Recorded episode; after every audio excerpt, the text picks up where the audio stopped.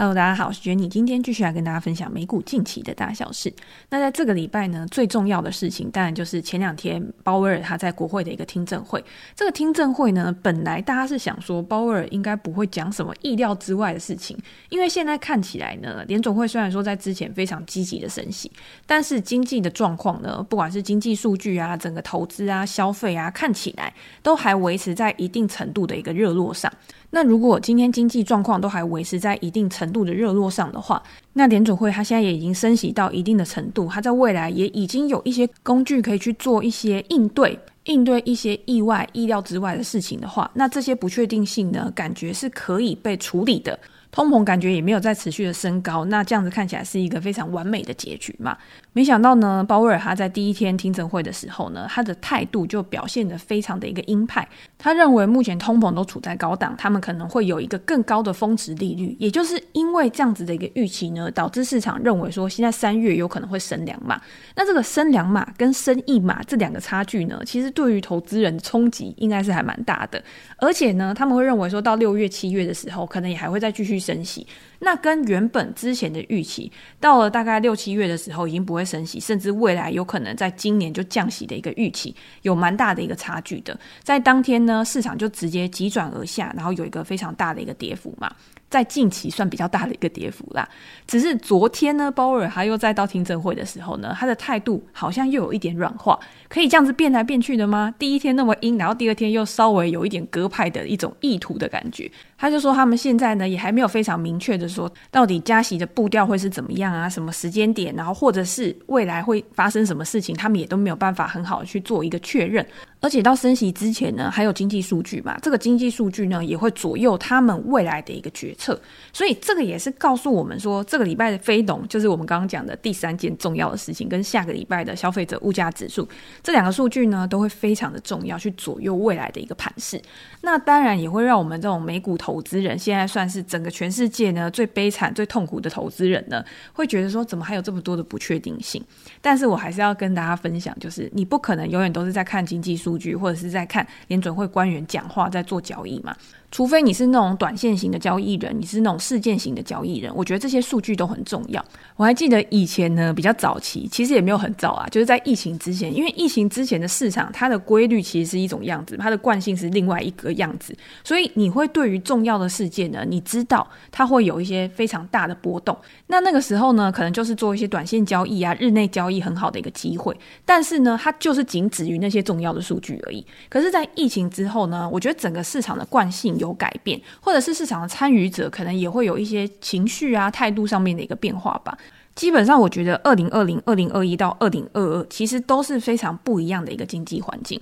那我们也很快的就经历了熊市啊、牛市啊，反正就是市场变化的非常快，资讯传递的速度也非常快。今天一个消息呢，有可能在一两天之内它就反应完了。那之后会怎么走呢？可能又是另外一个行情，又或者是它在突然偏离之后呢，它又回到它原本应有的轨道上面。那在这个时候呢，投资人他就要去选择了。你今天想要做的东西是什么？你的目标是什么？你平常你的操作风格是什么嘛？因为如果今天是这种非常波动的盘，或者是它常常会有一些意外的状况去导致一些极端的行情出现的时候，那你没有坚守你自己的原则呢，你很容易就被市场拖着跑。那这样子呢，其实要获利就会比之前还要难，所以我自己还是比较主张呢，你可能在一个礼拜的时候呢，你就先拟定你自己的交易计划。像我自己都是这个礼拜的时候，我会去回顾上一个礼拜它的整个行情是怎么样，它整个基本面啊、经济数据的状况是怎么样，它跟之前相比，它的趋势有没有延续下去？那第二个当然就是技术形态的部分嘛。今天整个行情的一个技术形态，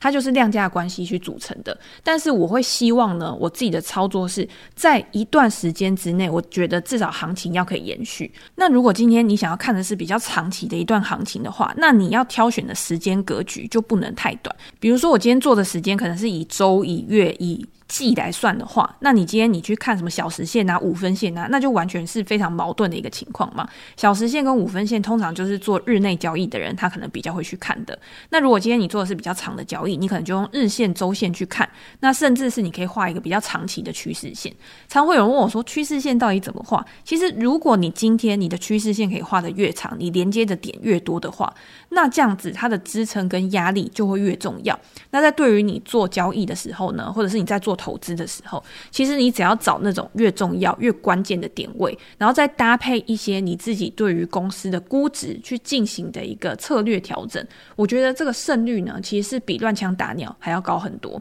那如果大家有兴趣的话，当然我在我的 Press Play 专栏，每一个公司的介绍呢、财报的分析，都会包括基本面的介绍，跟我自己对于形态辨识的一个想法。那有兴趣的话呢，我会把链接放在资讯栏，大家可以去参考一下。总之呢，这两天的鲍威尔呢，其实给市场带来了非常多的意外、恐惧、惊喜。不知道，反正我觉得会让整个市场呢，对于礼拜五的非农有一种戒慎恐惧的情况吧。今天呢，很怕非农又跟上一个月一样出了一个什么意外，然后这个意外呢，又导致行情直接急转直下，又或者是呢，它会给我们一个意外的惊喜。这个真的是很难去做预测的。但是如果我们去看其他的一些商品的话，譬如说像美元指数，美元指数在最近呢，其实它有一个非常强力的反弹，我觉得就跟联准会有很大的一个关系。但是在这两天呢，你可以看到它是触及到前坡的一个高点。那这个高点呢，有没有办法在因为联准会的关系，或者是因为非农数据的关系突破之前的高点？我觉得这个就是要去关注的一个地方。因为美元它牵动的，我们之前已经讲过很多次了，它牵动的不只是。美元而已，不只是其他的货币啊，因为它跟很多的货币都是货币对的关系嘛。美元强，可能欧元就会比较弱势，日元可能就会比较弱势。另外呢，它也是很多商品的计价基础，也就是说，像黄金、能源、原物料啊、农产品这些东西，它都是以美元做计价的。所以，当美元非常强的时候，你就会发现它也会有一种抑制通膨的一个效果。所以，这个是我们要去关注的。那第二个呢，就是在债券殖利率的部分，两年期公债殖利率呢，它对于货币政策是比较敏感的。你可以看到，在最近的反弹之后呢，两年期的公债殖利率已经突破五个 percent 了。那十年期的公债殖利率呢，在上个礼拜的时候又突破四个 percent，但是最近呢又回落到四个 percent 以下。那市场最关注的殖利率倒挂呢，就是长天期减掉短天期的公债殖利率，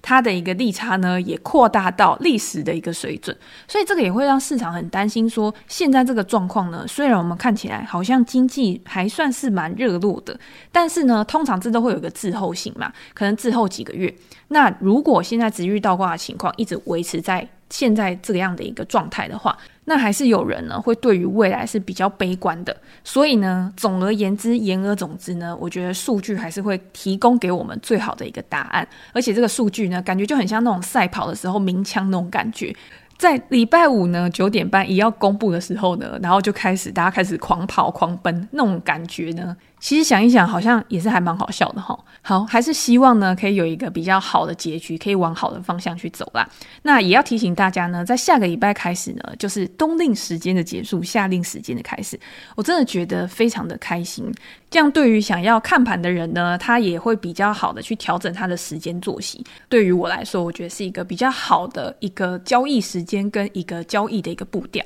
好，那今天接下来呢，因为我觉得比较重要的事情或财报呢，我在文章里面或者是我在 Facebook 上面都有跟大家分享的嘛。那有一件大事呢，最近都还没有跟大家分享，但是它一直不断的有持续的进展，就是最近跌到烂掉的 Silvergate 加密货币银行，它最近的一个重大消息。加密货币市场其实在去年的时候就陷入熊市了嘛，所以在熊市之后呢，我觉得现在听到大家在讲加密货币投资的一个声音也越来越少。当然还是有人他就是支持加密货币市场，或者是他就是对那个市场有研究的，还是会对这个市场或者是未来的发展应用啊有很大的一个信心。那这个不是我们今天要讨论的重点，而是在加密市场陷入到熊市之后呢，之前投资人非非常关注的一家公司，它也是美股的上市公司 Silvergate，它的股价呢一度飙涨，但是近期呢因为破产清算的消息，然后不断的大跌。二零二一年的时候呢，它的股价最高点有到两百美元以上哦，到去年年中就是在七八月的时候吧，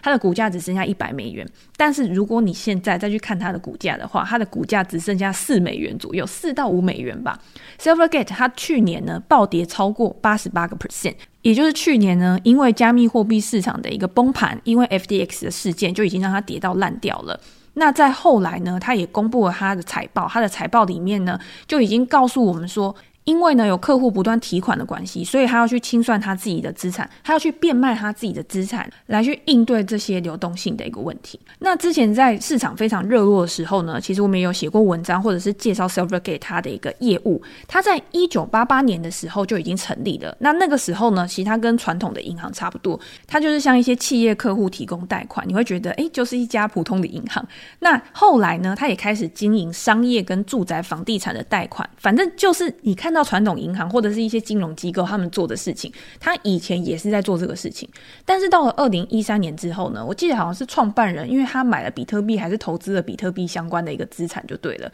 所以他看到这个前景，他之后呢就开始去做转型，从原本的传统银行呢转型为加密货币友善银行。他做的呢其实还是一样是银行的事情，但是不一样的是呢，他主要处理的资产或者是他提供的服务呢，是为这些加密货币的公司去提供服务的。他为这些客户提供什么呢？他就是吸收了无期的存款，也就是说，客户把钱呢放在他的一个账户里面，然后可以去做转账啊、支付的一个服务。在过去呢，因为这些数字资产嘛，或者是加密货币公司，它是很难去获得传统银行的一个服务的。因为我们知道加密货币它是二十四小时，每个礼拜七天都不休息的。以前我们都想说，好，一个礼拜交易五天嘛，对不对？五天之后呢，礼拜六、礼拜天终于可以好好休息。自从有加密货币市场之后，如果你有在交易的话，礼拜六、礼拜天照样同步的开盘，而且有的时候波动还非常大。所以这就导致了你今天你就是要一个 Seven Eleven，今天这个 Seven Eleven 就无时无刻的为你开启，随时都可以为你转账呢。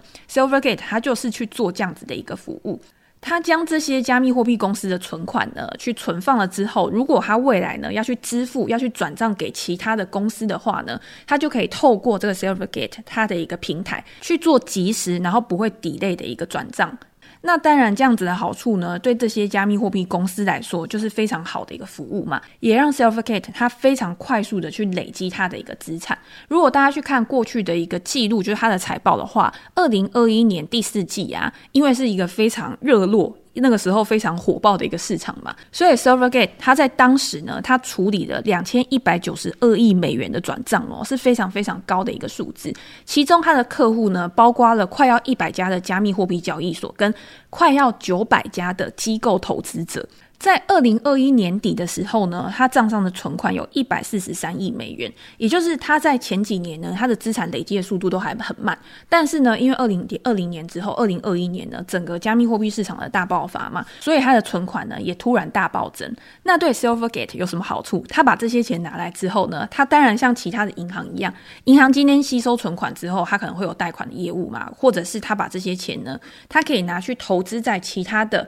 可以去升息啊，可以去创。创造获利的资产上面，那 Silvergate 它又可以拿这些无息的存款，然后去做这些事情，去赚取利差。所以在当时呢，其实你就会知道，市场上面的投资人呢，因为加密货币市场的火热，他也会非常看好其他跟加密货币市场相关的提供服务的公司，他可能也会认为说，它未来会有很大的成长潜力呀，所以它的股价可能也会一路的水涨船高。好，那当然，在当时呢，看起来我觉得这也是一个蛮好的商业模式嘛，或者是它真的就是可以靠这个转账啊、手续费来获利，所以大家也不会有什么其他的一个状况。但是就是在这个时候呢，加密货币市场陷入到牛市，然后后来呢，FDX 的事件又闹了那么大，结果是一个历史性的诈欺事件，所以这个时候大家对于加密货币市场呢，一般的投资人可能他会有一些信心崩溃，他可能会把资金呢从加密市场去撤出，这个对于 Silvergate 它就会有很大的一个影响了。因为呢，这个对于公司提供的服务呢，它的一个需求就会大幅降低嘛。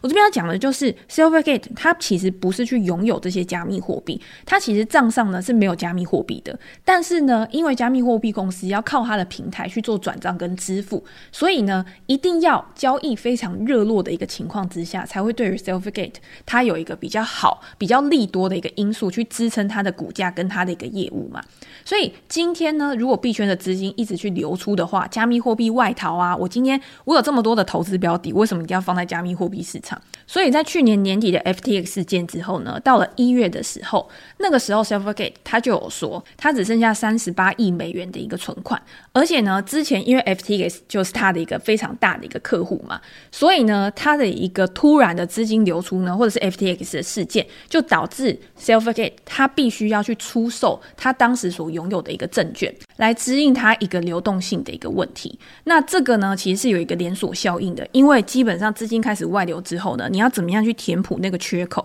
除非今天加密货币市场突然又变得超级火热，突然又变得市场上面瞩目的一个焦点。但是大家也知道，现在呢，股市也不好嘛，加密货币市场呢，它跟股市的联动性其实也是还蛮大的。所以呢，目前看起来加密货币市场呢，并没有去帮助到它，可以去有重振雄风的个感觉，而是让它的基本面呢持续的去恶化。所以到了三月的时候呢，也就是这几天啊，前几天，Silvergate 他就宣布一件事，他说他今年呢没有办法很快的去缴出他的十 K 年报，他必须要去抵类才能缴出他的一个年报。那你今天延后去迟交这个年报，问题就很大啦。发生了什么事情？为什么你今天要迟交？有什么状况？这种恐慌呢是会延续的，而且会不断的去扩大。那他在他的文件中呢就讲说，他在第四季末呢亏损了十亿美元嘛，而且在今年的一月和二月呢进一步的亏损，所以导致这家公司呢不得不去评估说，诶，我还有没有办法再持续的生存下去？在中间呢历经的存款挤兑啊，甚至是他的一个存款呢已经去抹掉了他过去七年账上的一个获利。在这样子的一个情况之下呢，你说怎么可能还有人愿愿意去把钱投入到这家公司的股票上面，也就导致了它的股价呢，在这个消息公布之后持续的下跌，然后跌了一第一天就好像跌了四五十个 percent 嘛，然后到现在呢，只剩下四五块美金。而且大家也知道，这个市场呢，其实就是非常现实的。在他去提出了他这个声明呢，就是他要去延后他十 K 的财报之后，很多原本跟他有合作关系的一些加密货币公司，包括像 Coinbase 啊、Galaxy Digital 啊、Paxos 啊这些加密货币公司呢，他们也宣布说，我要停止通过 Selfgate 去接受或者是去发送相关的一个支付。因为如果假设 Coinbase 是上市公司嘛，它如果今天有太多的曝险在 Silvergate 上面的话，大家也会把他们冲作堆，那你今天股价一样会被拉下来嘛？所以我今天当然要赶快止血啊，去保护我自己公司的一个状况，去稳住我客户，稳住军心。那还包括像 Bitstamp，他也更进一步说，他去警告他的客户，他说如果你今天呢通过 Silvergate 去进行存款或者是去进行支付的话，有任何损失的话，我们都不会对你的资金去负责。你要自己去承担这个风险，他就直接切割。又或者是呢，全球第二大稳定币的 USDC 的发行商 Circle，他也说，由于 Silvergate 它持续存在不确定性，所以呢，他们也去把他们原本在 Silvergate 的一个储备的存款去转移到其他的合作伙伴上面。反正就是当客户也开始持续跑掉，那当然，你今天你的股价一定是雪上加霜。在这种非常痛苦的时刻呢，有没有人可以伸出援手来帮你一把？其实是很重要的。但是呢，落难大家各自逃嘛。尤其是在加密货币市场，现在就已经不好，股价也不好。我们重复很多次，泥菩萨过江，自身难保的一个情况之下，我当然先保住我自己。那在这几天呢，一连串的发烧延烧之下呢，Silvergate 它最新的消息呢，就是他要去做清算嘛，去返还给客户他的资产啊。反正现在就是一个非常已经到穷途末路的一个阶段了。这么多的坏消息公布之后呢，我觉得最高兴的应该只有做空的投资人呐、啊。根据 S 三就是做空机构的一个数据显示呢，从二零二一年的十一月呢，Silvergate 它的股价开始下跌之后呢，看空 Silvergate 股票的人呢，赚了大概七点八亿美元的一个获利，光上个礼拜就超过了一点九亿美元。反正现在呢，这家公司的股价呢，它的一个股票呢，就是市场上面美股中放空比例最高的一个股票。讲这个不是叫大家去放空他的股票，他现在已经到四五块了，你放空下面的肉可能也没有多少了。我觉得这个东西呢，大家就是作为一个警惕，或者是作为一个历史的教训，大家要知道，就是说很多东西呀、啊，它有不确定性，它没有办法很好去评估价值的时候，你今天就算你在这一笔交易上面你有获利有赚钱的，但是你也要知道什么时候应该要落袋为安，或者是当它在非常强势上涨的时候呢，你如果在车上，你也要知道要怎么样落袋为安嘛。现在不是说哦，看它很烂。然后就棒打落水狗，觉得说，哎，你看我早就知道了，你看加密货币就是不行啊，这家公司本来就没前景或什么之类的。我觉得每一个案例或者是每一个公司它的一个发展历程啊，这都是提供给我们一个借鉴。那我们在未来遇到类似的状况的时候，你说以前是加密货币，现在可能是什么，或者是未来可能是什么，你不会知道。但是历史就是一直以不断类似的情境去重复上演的嘛。那今天呢，未来它到底是会怎么样，或者是今天它的一个破产，它的清算会不会去导致未来加密货币市场的一个表现？这个也是我们可以去追踪后续的发展到底会怎么样。但是呢，如果今天银行倒闭的话，譬如说今天呃某一家银行倒闭，那通常呢，其实会有挽救的方式的。美国存款保险公司呢，FDIC，它其实就有几个方式嘛。第一个就是，如果你今天这家银行你要倒闭了，或者是你已经摇摇欲坠了，它可能呢可以去找到一个比较体质好的，或者是比较大的银行，然后去把你买下来，两家公司合并。那这样子，他的一个客户呢，未来合并了之后，他还是可以去取用他自己的一个资产嘛。对于存户来说呢，可能就不会有什么太大的一个影响。但是呢，如果没有一个明确的买家的话，譬如说他们觉得，嗯，selfgate 好像也不值得买啊，我为什么要去救他啊，或什么之类的，他还没有找到一个买家想要去接管这个银行的业务的时候，FDIC 呢，他有时候也会创建一个临时的过渡银行，然后来帮助公司呢，可以在这段时间持续的去营运，然后去寻找收购的一个对象。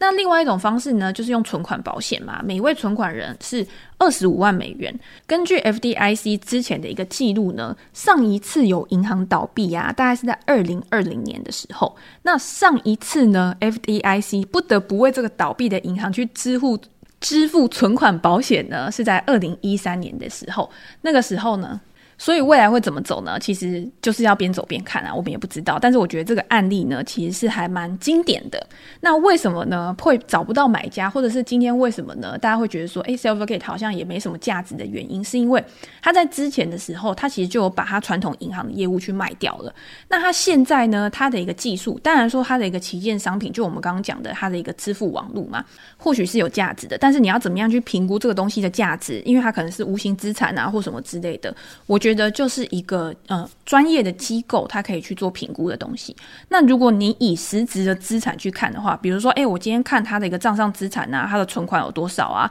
他可能手上的一些资产啊有多少，然后来去评估这个公司的价值的话。那我也有看到一个资料，就是其实呢，因为 Silvergate 它的一个存款呢，它都不是那种比较稳定的，它可能都是一种比较过渡性质的。所以呢，你今天假设加密货币市场它的资金流出，它今天它不会把钱一直放在这个银行的公司的账上，它可能会转到其他的银行去。那再加上呢，今天 Silvergate 它的一个比较长期的资产，譬如说它的有价证券啊，都是投资在长期证券上面。那这个长期证券呢，它的流动性当然就是比较差的嘛。又或者是呢，现在殖利率这么高的一个情况之下呢，它也会有大幅的一个折价。所以今天呢，selficate 它不管是从里到外，其实看起来目前的状况呢，对它都是会比较不利的。那也导致了就是它现在面临这样子的一个窘境呢。我觉得或许会掀起，就是未来在监管机构啊，对于加密货币的一个看法上面，或许又会有一个很好的说法或者是借口来做比较积极的一个管控吧。